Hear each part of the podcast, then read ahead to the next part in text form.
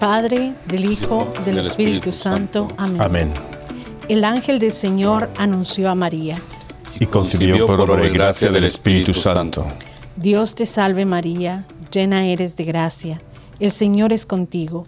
Bendita tú eres entre todas las mujeres, y bendito es el fruto de tu vientre Jesús.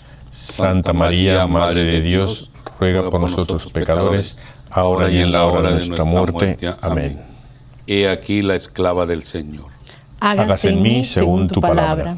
Dios te salve María, llena eres de gracia, el Señor es contigo. Bendita tú eres entre todas las mujeres, y bendito es el fruto de tu vientre, Jesús. Santa María, Madre de Dios, ruega por nosotros pecadores, ahora y en la hora de nuestra muerte. Amén. Y el Verbo de Dios se hizo carne y habitó entre nosotros. Dios te salve María, llena eres de gracia, el Señor es contigo. Bendita tú eres entre todas las mujeres y bendito es el fruto de tu vientre, Jesús. Santa María, Madre de Dios, ruega por nosotros pecadores, ahora y en la hora de nuestra muerte. Amén. Ruega por nosotros, Santa Madre de Dios, para que seamos dignos de merecer las promesas de nuestro Señor Jesucristo. Amén. Oremos. Te suplicamos, Señor, que derrames tu gracia en nuestras almas para que los que por el anuncio del ángel hemos conocido la encarnación de tu Hijo Jesucristo, por su pasión y cruz, seamos llevados a la gloria de su resurrección, por el mismo Jesucristo nuestro Señor. Amén.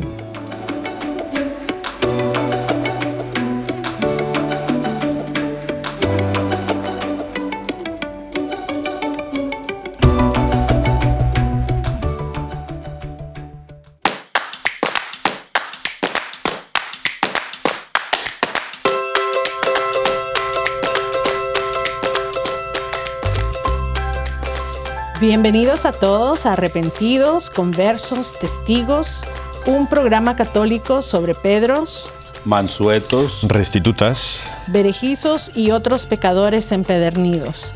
Buen lunes y bienvenidos hoy. Aquí estamos, Esteban, ¿qué tal? ¿Qué tal? Buenos, buenas tardes o buenos días, depende de la parte del mundo donde estemos.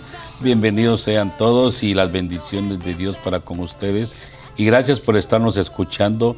Que Dios los bendiga y que sus familias estén bien. Primero Dios.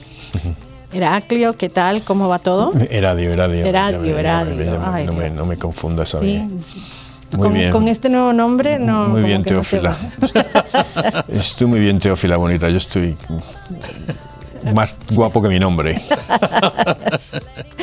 sí. Y, oye, por cierto, Voy a dar unas, eh, unos saluditos a gente que nos escucha eh, por Facebook, por, Radio Querigma, por las otras radios, por los medios sociales. Hoy hay, voy un montón de mensajes. A Juana Bernardino, a Juana Pabla Luque de, el, del, del Colorado, eh, en Luque, Argentina, a Juana González de Puebla City, a Juana Ramírez, a Juana Rangel Guzmán, a Juana Ortega Castellanos, a Leti Arcos de Greensboro, North Carolina, a Rocío Adame Arcos de Chilpancingo, Guerrero. Y a todos un buen abrazote y que lo disfruten y amor y besos a todas. Eso está muy bien. Pues gracias a todos por acompañarnos nuevamente. Le enviamos un saludo al resto del equipo que ustedes escucharán ya muy pronto, la próxima semana. En especial a, Enrique, eh, esperamos que todo vaya muy bien, todo nuestro cariño para él. Y muchas gracias pues, por su precaución y por su cuidado para con el resto del equipo. Y pues sí, nos unimos al resto de los saludos a todas las Juanas en el día de su santa. Y hay que ver qué santa, ¿verdad? así de que Esteban, ¿qué santo celebramos hoy? A San Fernando III, rey de San Anastasio de Pavia, Santa Difna, Santa Emelia, San Gavino de Porto, San Huberto de Tongres, San Lucas Kirby, San Matías Calemba, San Palatino Mártir, San José Marello y Beato Otón Neurubrer, San José Marello, San Cico Mártir. Eso, eso está bien, como que a Esteban le tocan ah, bastante seguido todos los nombres difíciles. Sí, ¿Y más repetidos algunos. ¿Verdad? Pero ¿en quién nos vamos a concentrar el día de hoy, Esteban? En, en la santa patrona de Francia, Juana de Arco. Que recen por nosotros. amén. amén.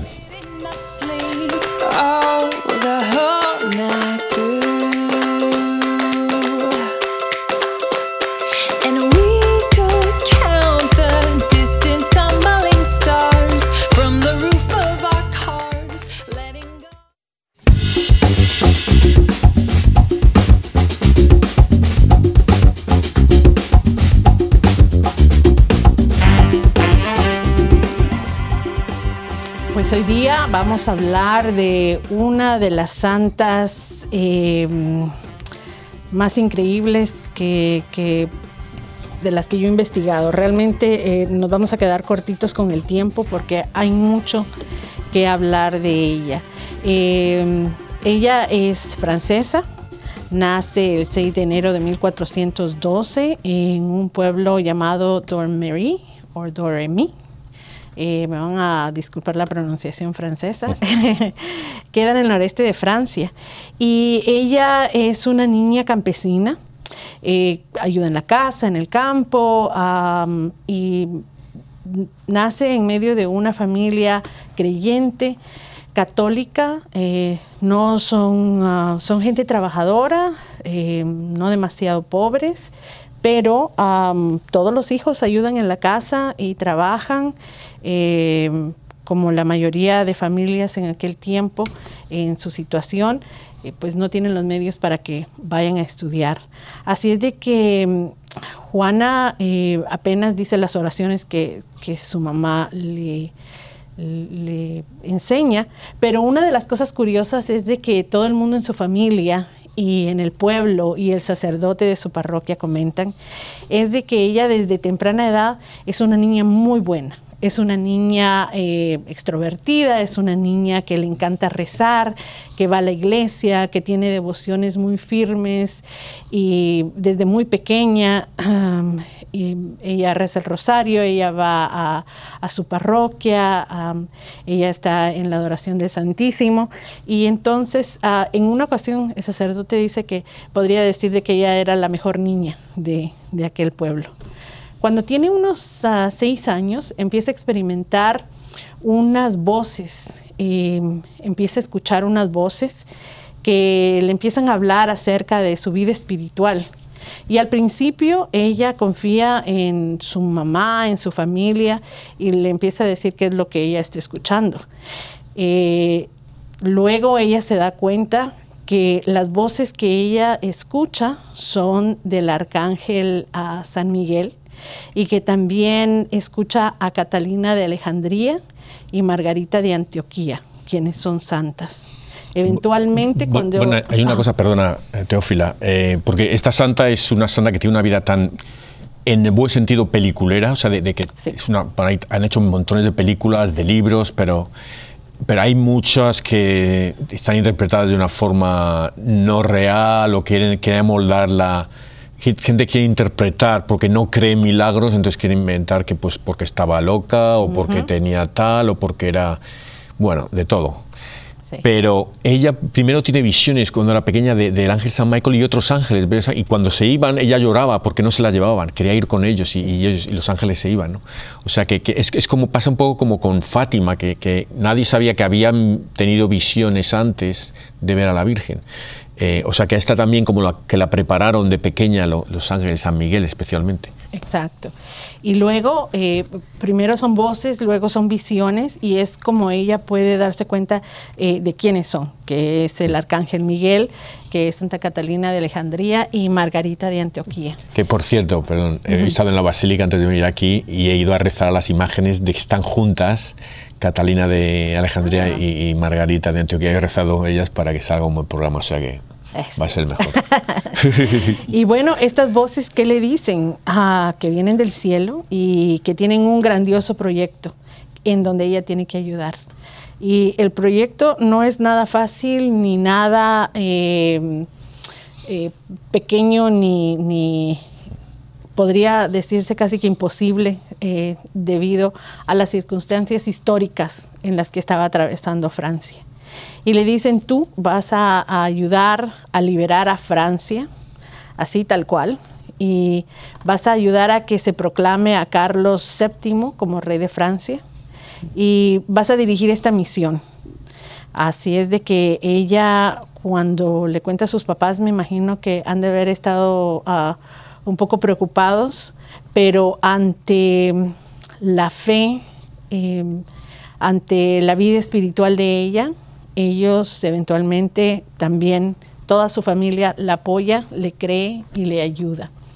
Y lo que decía aquí nuestro hermano Heradio, ah, ya le atiene al nombre, ah, es que sí, yo creo que esta es una de las santas que se ha dado a más controversia y a más ah, manipulación de su imagen, de su mensaje y de su realidad, de su vida, porque podemos encontrar de todo en el Internet, películas de Hollywood de otros países que interpretan completamente eh, mal y tras incluso llegan casi al sacrilegio sí porque Es, una, es un personaje que se ha usado mucho en contra de la Iglesia Católica porque entre comillas, fue juzgada por la Iglesia Católica, ah, cosa que como veremos luego no es, realmente cierto, pero es eso, que la gente lo usa porque por interés político, por interés eh, social, que si eh, se vestía de hombre los transgéneros la usan,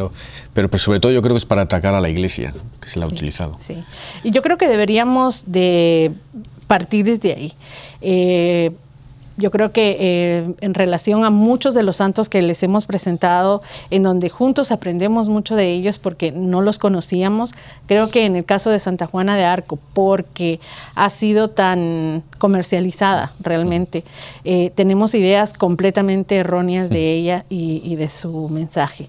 Entonces, eh, les voy a dar así como el marco general y de ahí podemos ir desmenuzando un poquito más ah, cada cuestión de su vida. Yo quiero comentar que tú has hecho una investigación fantástica de ella y entre ellos hemos conseguido un nombre precioso, la hermana, hermana argentina que en Francia, la hermana María de la Sabiduría, eh, lo pone en francés, que no lo sé pronunciar, pero hermana María de la Sabiduría, que el nombre tan bello, es una de las virtudes que yo digo de María, que es la sabiduría que tiene.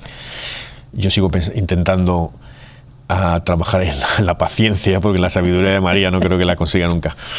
Pero entonces ella, lo vamos a poner unos enlaces en Facebook, a ver si nos acordamos. Y, y ella ha escrito unos libros de ellas y ya da una información fantástica y fabulosa. Así es de que no nos vamos a detener mucho en fechas y en cuestiones históricas, porque cuando ustedes la escuchen a ella y ojalá que también obtengan su libro, esta es una de las inversiones que creo que valen mucho la pena eh, que, toma, que tomemos en cuenta para educarnos de la manera correcta acerca de nuestros santos. y además si no sabes la historia, te haces un lío. Yo, mira que me he leído la historia, pero siempre me hago un lío de quién era quién, qué era sé que el delfín lleva con el delfín, que, eh, supuestamente el futuro Carlos VII y tal, pero hay otros que se cambian de bando, entonces tú, no sabes que están, la, atrapan unos, pero se la venden a otros. Hay unas cosas ahí raras ahí que te, haces un lío. Ahí, Exacto. Pero vamos a partir desde el momento entonces en donde eh, su familia eh, le cree, le empieza a ayudar. Ella va primero donde a la iglesia, comenta acerca de su misión y con mucho trabajo ella, ah, oyendo las voces, sabe exactamente qué decir, a quién decirle y cómo decirle. Entonces, muchas de las autoridades, no solamente eclesiásticas, sino que también reales, se dan cuenta de que ahí hay algo más, porque no habría ninguna manera de que una niña de 17 años pudiera hablar con la autoridad, con la sabiduría y con el conocimiento que ella tiene. Eventualmente ella va donde el supuesto rey en ese momento de, Francia, eh, que muchísima gente tenía muchas dudas si él era legítimo, porque su mamá, ah, que también era una persona muy conflictiva, eh, pone al conocimiento general que posiblemente él no es el hijo legítimo, sino que él es hijo eh, producto de una aventura que ella tuvo con alguien de la corte. Entonces, por conveniencias políticas, ella dice que es su hija segunda, la, ah, la persona, la, hija legítima real que tendría que tener el, título real. Y esta hija, la hermana eh, del real verdadero, del rey verdadero, se casa con un inglés y entonces ahí empieza una influencia bien grande inglesa eh, en el reino y mucha gente tiene la duda. Pero ella llega y le dice que viene en nombre de Dios y que le, está afirmando que Él es el rey legítimo y que como prueba realmente del mandato de Dios para retomar a Francia, ella le dice que en este momento han perdido una batalla muy importante, pero que si él cree en la misión que ella trae y la nombra realmente general de su ejército, que entonces van a empezar a retomar el, todo el territorio que han tomado los ingleses y que van a volver a Francia con, a su legitimidad y a, este, a esta persona como rey legítimo, porque Dios tiene un plan bien grande para, y concreto para Francia. El rey después se da cuenta de que sí, es cierto, que eh, lo que ella le había dicho acerca de esa batalla había sido cierto. Y en ese momento pues no hay televisión, no hay noticias, no hay internet. Entonces no, no era posible de ninguna manera que ella supiera en ese tiempo qué era lo que estaba pasando en el campo de guerra. No, y creo que también le dice algo de, su vida personal, para que, solo él podría saber que él, también se queda muy impresionado ahí. él. Entonces los invasores ah, británicos ah, empiezan a escuchar acerca de, Santa Juana de Arco y de las fantasías y de su misión eh, eh, pues celestial para retomar eh, el país. Y ella empieza a encabezar un ejército que marcha a la ciudad de Orleans, que iba a ser un punto sumamente importante para, poder expulsar a los ingleses del territorio francés. Y, esto tiene que haber sido increíblemente difícil para una niña. En aquel tiempo tenemos que ponernos a pensar, es una niña campesina, sin mucha instrucción, y ahí va ella al frente de un ejército con una armadura medieval, con, con, un estandarte que eventualmente es, es algo muy importante y con la misión de retomar a Francia en el nombre de Dios. Entonces, esto es uno de los puntos que creo que para mucha gente es un poco difícil eh, aceptar, entender, el que pueda haber un mandato divino para una guerra. Y creo que la hermana, cuando ustedes vayan a sus ah, videos, o cuando lean e investiguen, se van a dar cuenta mucho más acerca de lo que esto implicaba. Porque aunque Dios es paz y es amor, también es justicia. Y él sabía que si seguía la invasión de, Francia de parte de los ingleses, iba a seguir una guerra mucho más sangrienta que ya tenía 100 años de estar pasando y que podría alargarse cientos más. Y cuando vemos desde la perspectiva histórica, sabemos que eventualmente Francia, digo, perdón, eh, Inglaterra renuncia a la fe católica. Hmm. Y si Francia hubiera estado conquistada por, ah, por Inglaterra, también hubiera tenido que convertirse y renunciar a la Iglesia Católica eventualmente. O sea que había un plan divino mucho más grande y que encajaba un, cientos de años en el futuro. Si hubiera sido, yo creo que ahora toda Europa sería protestante. Hubiera, a lo mejor quedaba el Vaticano ahí cerradito. ¿eh? Exacto. Pero no, no, Dios tiene su plan y él no. Yo los he escuchado a ustedes y, vean, vi hace días vi el video y, he leído un poco a través de la. Un día me puse a leer un libro de Juana de Arco. Eh, Ustedes dos hablaban al principio de que cómo era posible de que la misma iglesia la había juzgado, ¿verdad? Pero vamos a retroceder nosotros cuando Jesús vino a este mundo. La misma gente de Jesús lo juzgó. Y es lo mismo que le está pasando a, a Juana de Arca, nuestro personaje de hoy, porque no hay una gloria de verdad si somos seguidores de Jesús. No tenemos que engañarnos nosotros que nos vamos a ir con aquella gloria. No, tenemos que sufrir para poder alcanzar la gloria de Dios, porque así como Él hizo acopio de venir al mundo, sabía lo que le iba a pasar, la tortura que iba a sufrir. Acuérdense que cuando la noche que, Judas lo, entrega, él va al monte y llora sangre, porque eh, no hay ser humano que hubiera aguantado eso él por su condición divina fue que aguantó todo eso que le hicieron. Imagínense que lo agarran, me pongo a pensar yo tipo 10 de la noche, lo capturan y le empiezan a dar duro hasta otro día, hasta como a las 2 de la tarde, y porque lo que lo subieron a la cruz y, le siguen dando. Entonces, así como nuestro, yo le llamo nuestro jefe superior, que es Jesús, sufrió, también nosotros no lo vamos a llevar fácil, seguidores, porque aquí en este mundo no es, no es eh, una cosa fácil, sino que nosotros vamos a tener la plena felicidad y la gloria cuando nos vayamos allá con Él. Porque imagínense que toda esa lucha que se hace, Él siendo hijo de Dios vino y se arriesgó, pobrecito. Yo digo, hasta el día de hoy veo las películas que hacen de, Jesús y, digo yo, cualquier ser humano decía, ah, pues que, que miren qué hacen estos porque vean cómo estamos nosotros. ¿Cuántos años hace que Jesús padeció eso y, la humanidad no se compone? Seguimos en la misma historia, ¿verdad?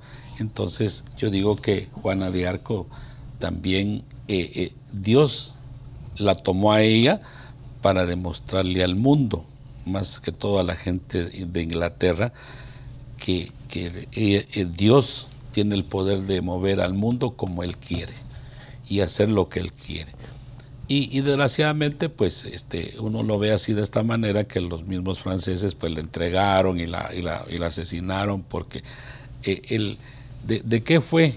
Eh, no encontraron en ella otra, otra culpa que echarle, nada más que porque ella se vestía de hombre y era contra las reglas de ese tiempo y, por eso entonces la acusaron de, bruja y que hacía un montón de cosas. Pero eh, la verdad es que imagínense que yo digo que cuánta dicha, cuánta felicidad es para un ser humano que lo lleven al altar.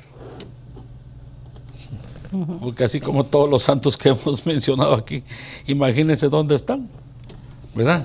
Ellos tienen la misma visión de Dios, tienen de lado todo el mundo y nos ven y ellos, miren qué dicha, esa es una cosa que, creo que, no, tiene, no tiene palabras como explicarse eso.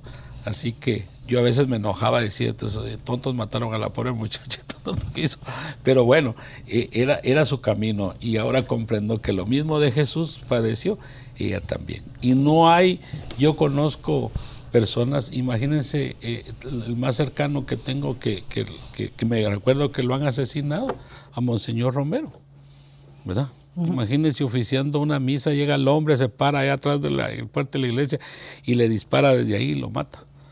Entonces, ¿qué hacía él? Defender a los pobres, ¿va? ¿Y Jesús qué hizo? Defender a los pobres. Exacto. Y entonces ella hizo cosas iguales, solo que cuando ya el rey estaba en el poder, pues ya no se acordó de ella, va. Porque así, así son. Cuando el hombre llega al poder, así pasa. ¿eh? Los, políticos ofrecen que aquí no hay río, pero yo le voy a traer un río. Aquí no hay puente, yo les traigo un puente. Y cuando ya están ahí, ni se acuerdan de la pobre humanidad. Así pasa en todo el mundo, vean, ¿verdad? Eso digo yo que es lo que pasa con las personas que que Dios escoge para hacer su, su vida y, proclamar la palabra de Él. Así que tenemos que estar dispuestos el día que primero Dios nos da la oportunidad de poderle servir y todo, acordémonos que no va a ser fácil.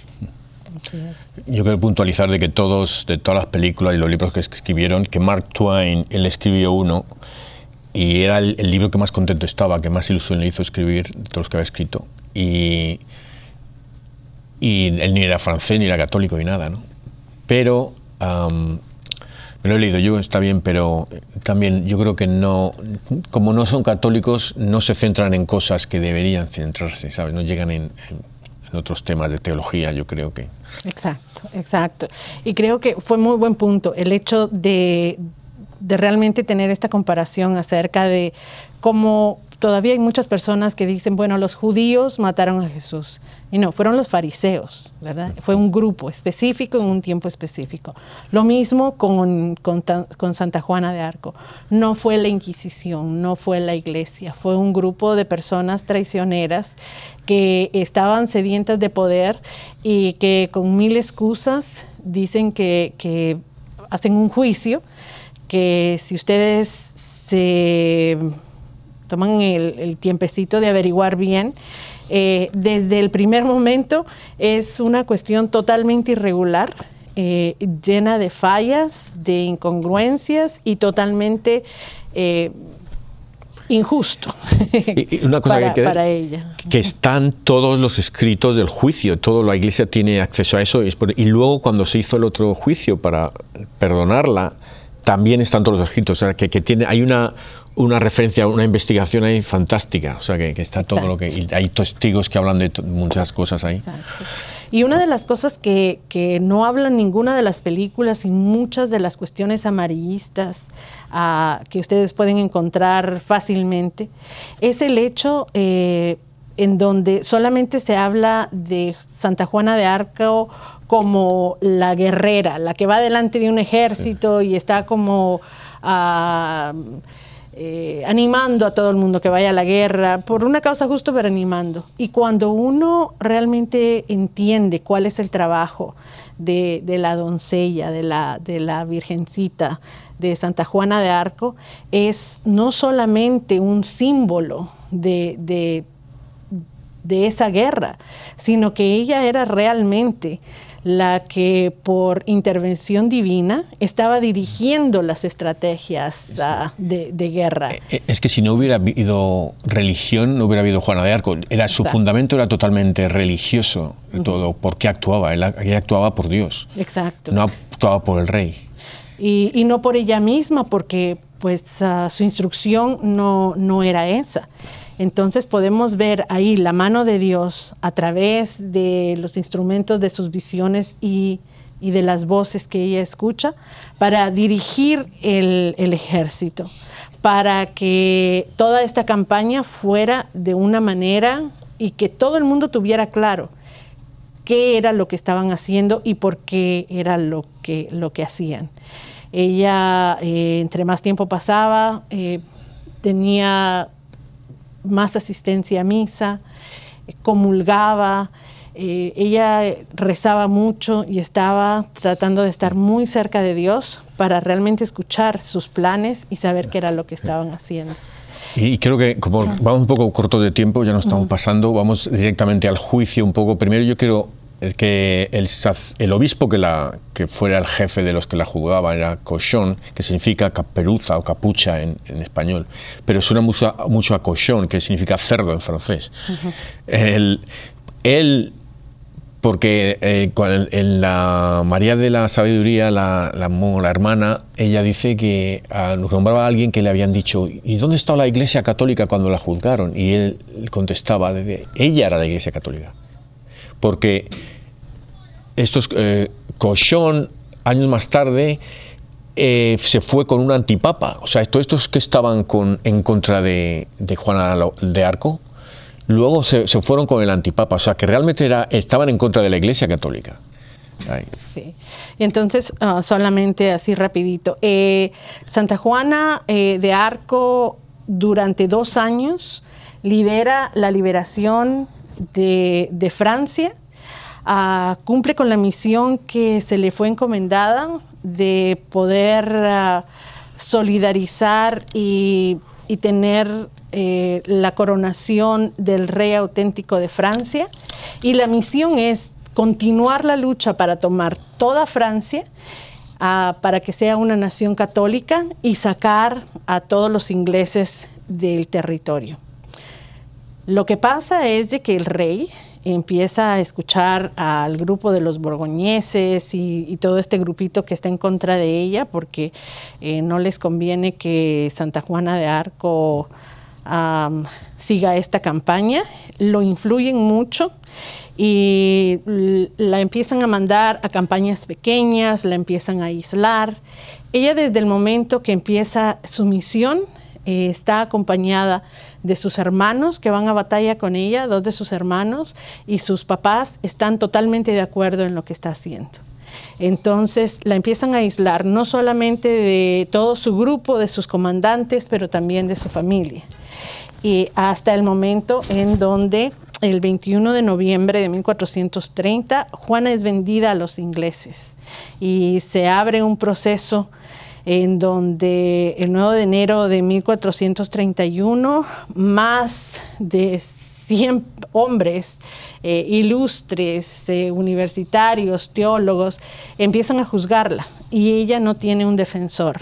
Pero durante los meses en donde podríamos decir que casi que la martirizan con todo este proceso, ella responde eh, de una manera inaudita todas las respuestas en donde en la mayoría la querían acusar de bruja, de herética, de idólatra em, y el uso de sus ropas masculinas.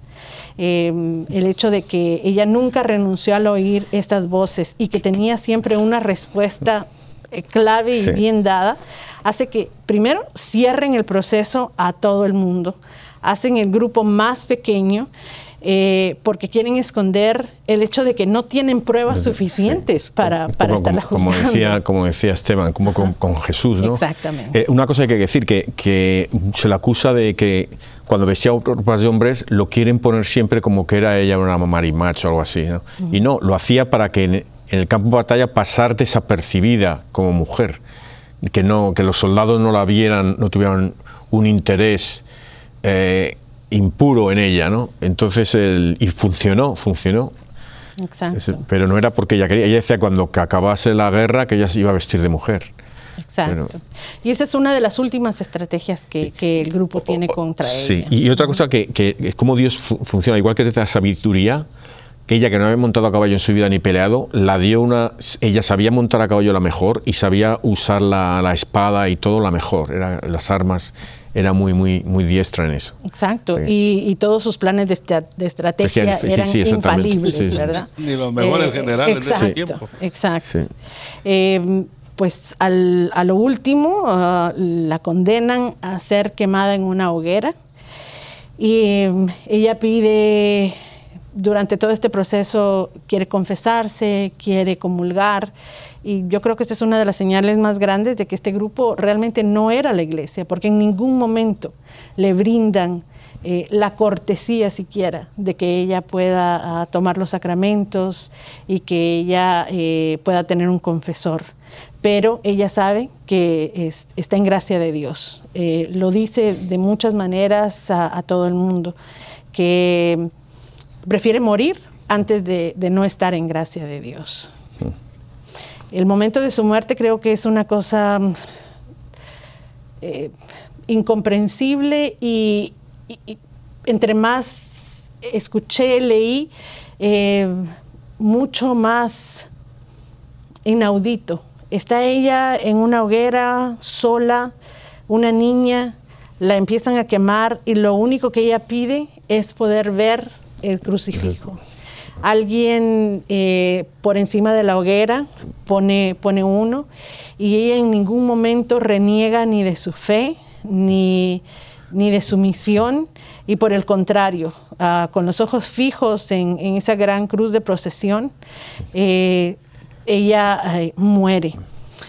Pero lo, más increíble. no sé si, lo había oído, pero yo había oído que cuando ella muere que sale una, una paloma de la hoguera que había de repente que, había gente que dijo eso, que vio una paloma, pero no, no estoy seguro de eso.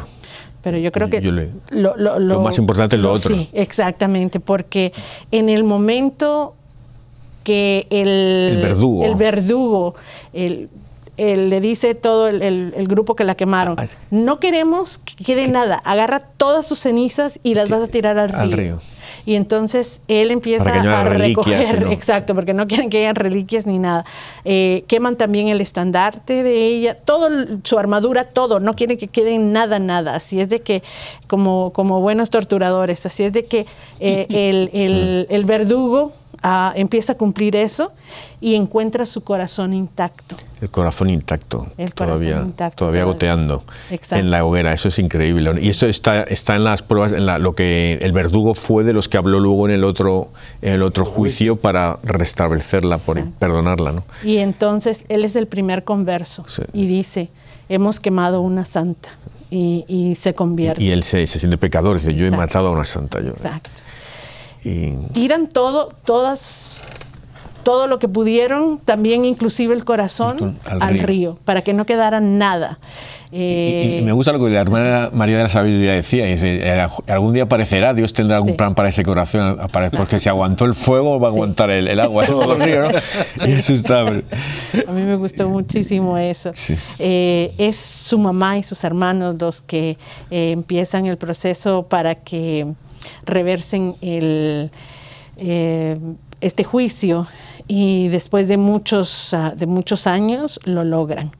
Eh, habla también mucho acerca del amor de su madre y de su fe. Eh, el Papa Calixto nombró una comisión y luego... Calixto Exacto, sí. Y el, veredicto de la Comisión de Rehabilitación se da en 1456. O más de cuatro siglos y medio después. Yo pensé que había sido unos años, pero no, no, cuatro siglos y medio. pero bueno, más tarde tarde que nunca. Pues Exactamente. Es Benedicto, el Papa Benedicto XV, eh, quien la canoniza y su fiesta litúrgica la celebramos. Ah, no, eso fue cuatro siglos y medio después cuando la canonizan, ¿no? Exacto, el 30 de mayo. Así es de que felicidades a todas las Juanas. Mire que tienen una, una santa, pero increíble. Fue 25 años desde, hasta que cuando la perdonaron, fue 25 años después de su muerte. Así es. Santa Juana de Arco ruega por nosotros. Danos fuerza y valor y sabiduría.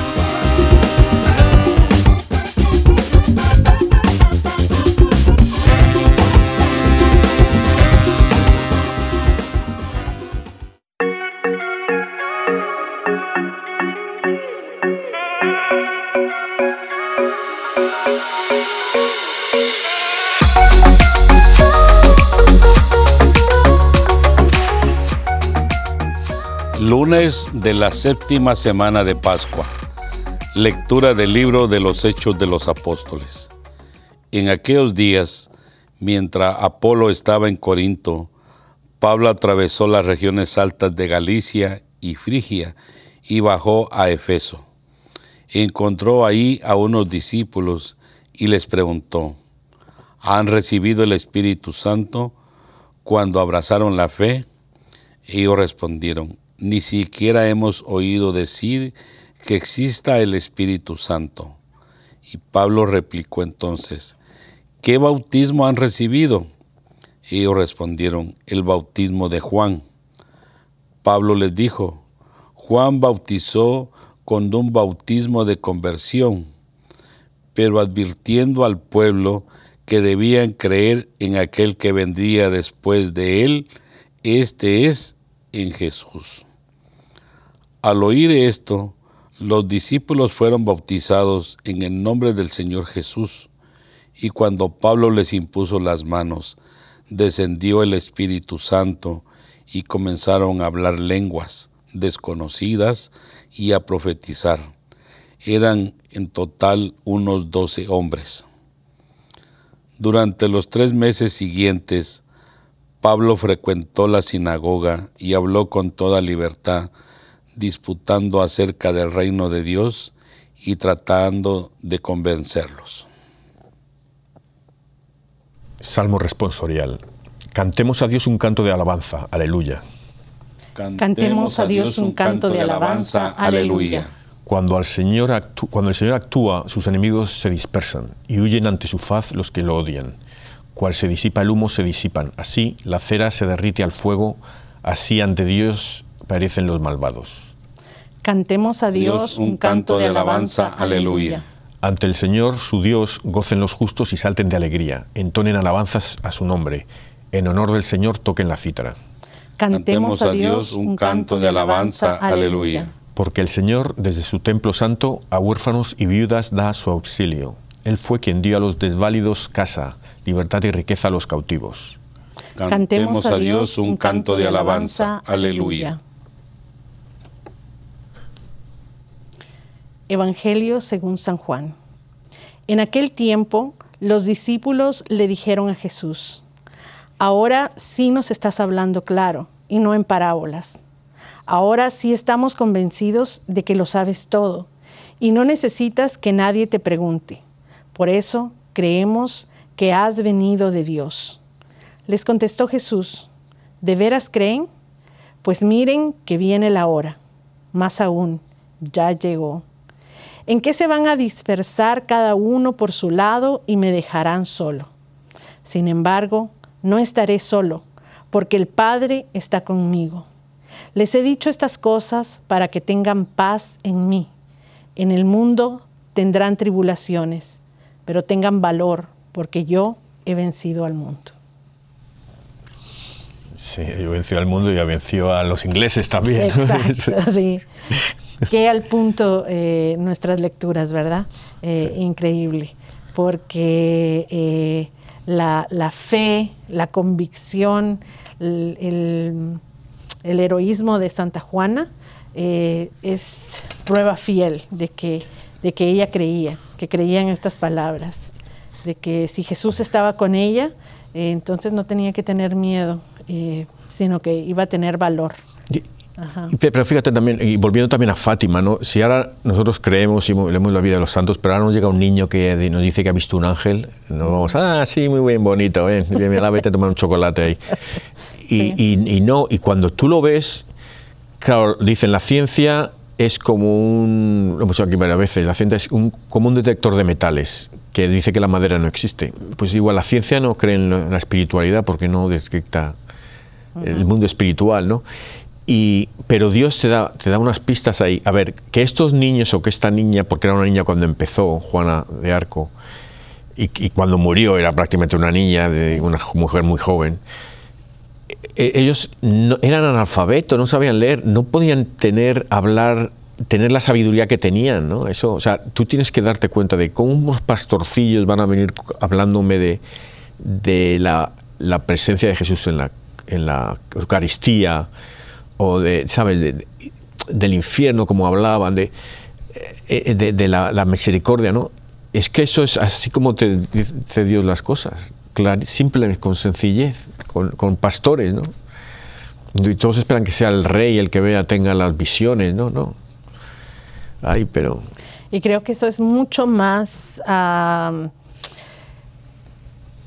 es, una constante en, nuestro mundo, en donde estamos mucho más acondicionados a creer todo lo que diga, por ejemplo, una estrella de Hollywood o un... Mm. Ah, un deportista, ¿verdad? No, los cómicos, los comediantes, el que dicen en la televisión, lo que dicen en Saturday Night Live, ahí eso es lo que va a misa, ¿no? Exacto, exacto. Y no lo que nos puede venir a, decir alguien, un mensajero de Dios, que no encaja en nuestra idea de un sabio, de alguien que, que puede tener un conocimiento. Pero es es ahí y es de esa manera en donde Dios una y otra vez nos dice, así es como hablo, así es como les transmito mi, mensaje, para que lo entiendan clarito. Incluso en esta lectura, ¿verdad? Eh, los ah, apóstoles le dicen, ah, bueno, ya estás hablando claro. Yo creo que estamos en ese momento nosotros, ah, Jesús eh, con todos estos ejemplos, con todos estos mensajes, con todas estas apariciones, con todos tus santos, deberíamos ya de decirle, bueno, ahora sí nos estás hablando, claro. Mm. y aún así, eh, a muchos nos cuesta todavía entender. Eh, y, y, el mensaje es eso, estoy con ustedes, los amo, les hago mi llamado, ámenme de vuelta vamos, y, como decía San Juan Pablo II, ¿verdad? A, construir una sociedad nueva basada en el amor. Y ese es nuestro bien, eso sería lo, ideal, en donde eh, no tuviéramos que enfrentar eh, guerras eh, o desgracias tan grandes y, cuando las hubieran seríamos más solidarios eh, mucho más comprensibles y, prestos a ayudar al, hermano que lo necesita, ¿verdad? y luego cuando hay guerras y cosas así, eh, hay que pensar que Dios está no nos ha dejado solo. Jesús dijo, voy a estar con vosotros hasta el fin de los tiempos. Y esa es una prueba, eh, como, como usa Juana de Arco, igual que está usando a alguien en la guerra de Ucrania y Rusia. Dios no está por ahí metido en medio. Eh, ¿sabe? Eh, lamentablemente no, no, no le dejamos estar realmente en medio y, tener, llevar el mando, pero él está ahí en las trincheras. Exacto. Muchas veces se manifiesta ahí, ¿verdad? Ah, no necesitamos estar en un, lugar de guerra. A veces ah, puede ser que muchos en nuestro lugar de empleo, en nuestro hogar inclusive, ¿verdad? Sean eh, batallas, sean mm. lugares de peligro, sean... Ah, eh, lugares hostiles, pero no tenemos que olvidar que ahí, ahí está Dios, en nuestro sufrimiento, en nuestra duda, ahí está Dios. Eh, lo que hablábamos la semana pasada, si le damos más cabida a todo eso, entonces no vamos a ver esas sombras oscuras y no la luz de, Jesús, de su Espíritu en, nuestra vida, eh, que lo que quiere es alumbrarnos el camino eh, para, para, poder ah, eh, cumplir su misión en nuestras vidas. Yo creo que esto, la lectura de hoy habla mucho de la fe, ¿verdad? Y, el, padre de la fe pues se llama Abraham. Nosotros como, como seres vivientes y como nos llamamos los católicos, pero la verdad yo le llamo a todos a que de verdad hagamos un examen de conciencia nosotros mismos hasta dónde está nuestra fe. Porque muchas veces este, eh, eh, la fe falla de nosotros y, esto no debe de fallar como, como Abraham nunca le falló. Él hasta el, el sacrificio de su hijo, él le hizo caso a Jesús o a Dios, ¿verdad? En este caso. Y él toma a su niño y, él, imagínense que, ¿cómo voy a ir yo a matar a un hijo? Pero él fue y, vio Dios la fe que tenía en él. Entonces, eso es lo que nosotros debemos de, trabajar con la fe, porque dice, yo tengo fe, pero la gente en el momento más difícil de su vida pierde la fe, ¿verdad? y, no es que Jesús esté con nosotros, la fe de nosotros interior es la que nos va a hacer las cosas más fáciles, a que creamos en Jesús, porque nosotros tenemos que trabajar en nuestra fe. Si yo digo tengo fe, de verdad tengo que tener fe en Dios.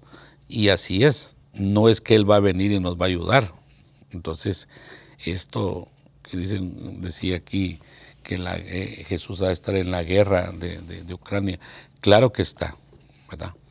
Pero imagínense lo que ha pasado, la prueba más grande, yo lo observo en las personas, vino la pandemia y, y hoy han soltado hace un mes eh, que todo el mundo deje de usar la máscara y, y, es una locura del mundo. Como que fuera Sodoma y Gomorra aquí en Estados Unidos, todo el mundo tomando, haciendo cosas que, que en realidad, y esa era una buena prueba para que nosotros nos probáramos eh, y pedirle perdón a Dios por tantas cosas que hacemos malas.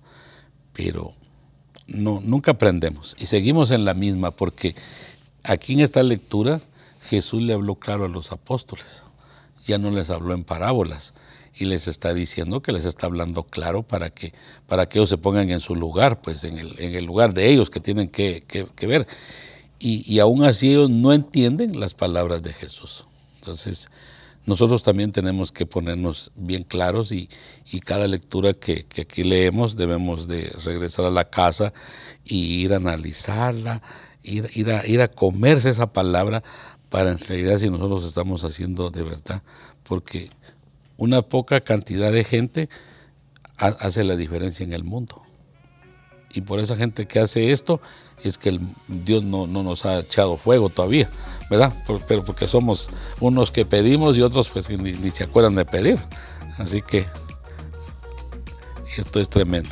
has tocado muchos puntos ahí. más antes me hablaste de la de Jesús sangrando, eh, sudando sangre en el Monte de los Olivos, ¿no? Y, eh, eso es, eh, yo creo que es se puso en, lugar de todos los pecadores y eso es como sufrimos nosotros como pecadores. Se nos va la fe y nos llega el miedo, nos invade el miedo. Eso. Y ahí Juana no, ella tuvo fe y sabiendo que todos lo iban a poner de loca, y iba a morir, ahí siguió. ella tuvo el valor de Jesús al final. Esa es la, la fe. Sí.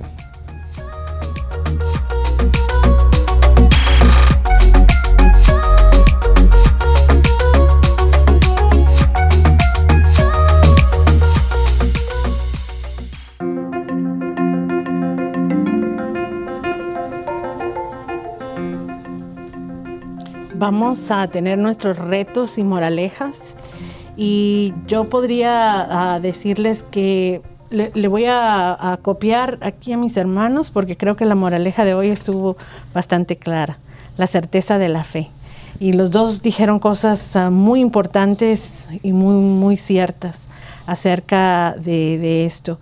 Y quisiera mm, eh, enfatizar el hecho de que tenemos que entender de que la fe no la creamos nosotros, no, no, nosotros no somos quienes ah, podemos inventárnosla un día decir, ah, ok, oh, ya, ya tengo fe. Este, este es un, regalo de Dios, pero es un regalo que tenemos que pedir, es un regalo que tenemos que aprender a aceptar y es un regalo de Dios que eh, va a ir creciendo en medida que tengamos certeza en ella.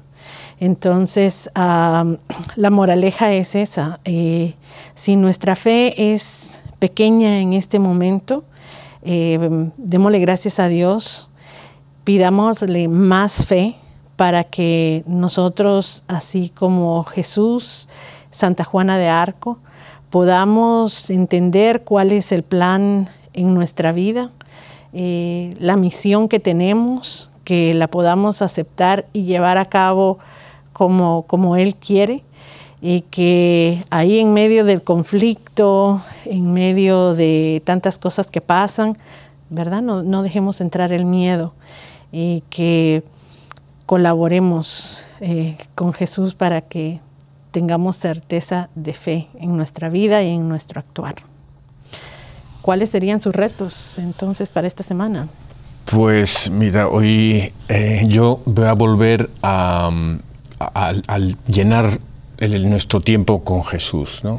Y creo que tenemos que hacer dos cosas. Una, obtener carácter, y yo creo que hay que imitar a María, las, sus virtudes, y por otro lado tenemos que vaciar nuestro corazón y llenarlo con Jesús, Entonces, en unos minutitos más a Jesús, yo quiero volver a un, trabajo, eh, una obra de misericordia y hoy quiero que esta semana a ver si podemos eh, vestir al desnudo, llevar ropa a la usada o nueva para niños, para adultos, a, la iglesia donde se, se reparta ropa para, para inmigrantes, para pobres, para lo que sea.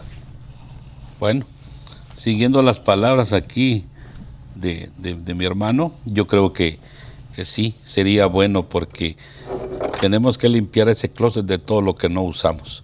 Y no tanto de lo que no usamos, sino que también eh, cuántas ofertas no hay en, las tiendas y, y ahí hagamos acopio de eso y podemos ir a gastar, en lugar de ir a malgastar unos centavos en otras cosas, podemos ir a una tienda y regalarle algo nuevo a las personas que en realidad no tienen, porque las necesidades son muy grandes en este mundo van a venir más y acuérdense que lo que sembremos, eso vamos a cosechar.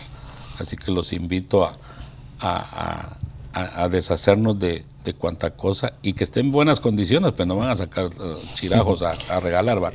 Cosas buenas. Y además, eh, esto es una oración, el ir, a, el ir a buscar a tu a tu armario lo que te sobra o el ir a la tienda a comprar algo, eso es, eso es parte de la oración, el viaje. Y si llevas a los niños y hablas con ellos, a ver, esta les va a gustar, esto está bien, este color, esto, en eh, los niños les vamos a meter ahí el, regustillo de, hacer, de amar al prójimo. Así es. Mi reto sería que le presenten a Santa Juana de Arco a todos los millennials de su vida.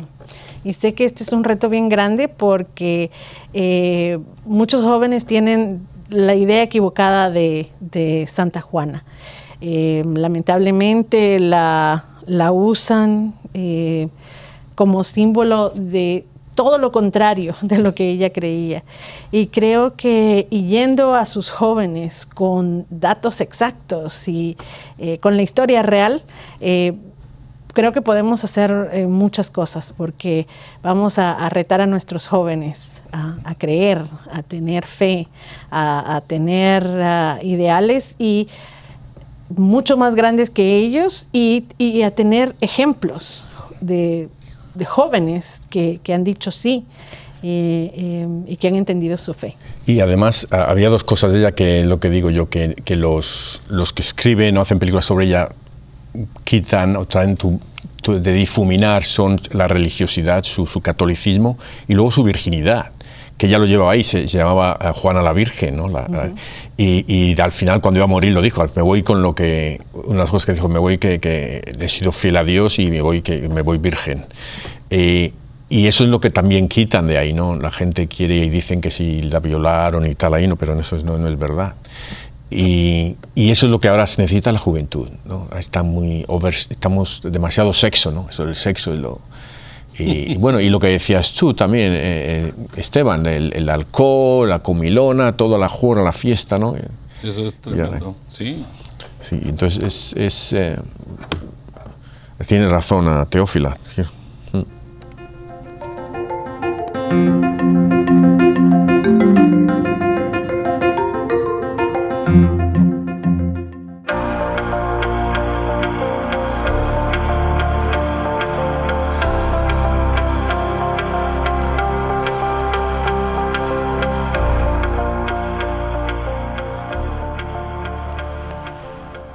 Santa Juana, desde pequeña escuchaste el llamado del reino de los cielos. Tocan mis oídos para que yo también oiga la voz de lo alto y acoge sin tibieza las misiones que el Señor me confía. Con tu espada líbrame de los enemigos del alma, que la sombra de tu estandarte me proteja de los golpes traicioneros y cuida de mis heridas. Toca mis ojos para que, como tú, vea a los hermanos desamparados y oprimidos, y sé mi líder en las justas batallas para socorrerlos. Santa Juana, en mis labios para que yo profese con la sabiduría del Espíritu las verdades de la fe, y que sepa defenderlas de los ataques de los sabios de este mundo. Que mi testimonio pueda ahuyentar a los lobos y traer a las ovejas perdidas de vuelta al rebaño de Cristo. Toca en mi corazón para que siempre se mantenga leal al reino del cielo, que yo nunca reniegue de mi cruz y que tenga el coraje de llevarla, si es necesario, hasta el más doloroso martirio. Santa Juana intercede por mí para que al final de mi peregrinación por este mundo merezca alcanzar la patria celeste y a tu lado pueda unir mi voz al coro de los ángeles y de los santos en la glorificación eterna de nuestro Señor. Padre, eterno, yo te, ofrezco la preciosísima sangre de tu divino Hijo Jesús, en unión con las misas celebradas hoy día a través del mundo, por todas las benditas ánimas del purgatorio Sagrado Corazón de Jesús, ten piedad de nosotros. Corazón Inmaculado de María, ruega por nosotros. San Juan Bautista, ruega por nosotros. San José, ruega por nosotros. San Pedro, ruega por nosotros. San Pablo, ruega por nosotros. San Marcos, ruega por nosotros. Santiago Apóstol, ruega por nosotros. San Francisco de Asís, ruega por nosotros. Santa Clara, ruega por nosotros. San Bienvenido Scotiboli, ruega por nosotros. Santa Restituta, ruega por nosotros. San Pantagato, ruega por nosotros. Beato Carlo Acutis, ruega por nosotros. San Pedro Canicio, ruega por nosotros. Santa Faustina, ruega por nosotros. San Baro de Egipto, ruega por nosotros. San Ateo, ruega por nosotros. Ángeles Custodios, ruega por nosotros. San Juan Bosco, ruega por nosotros. Beato Carlo Nochi, ruega por nosotros. San Marcos Evangelista, ruega por nosotros. San Juan Bautista de Rossi, ruega por nosotros. Santa Juana de Arco, ruega por nosotros. En el nombre del Padre, del Hijo y del Espíritu Santo. Amén. Amén.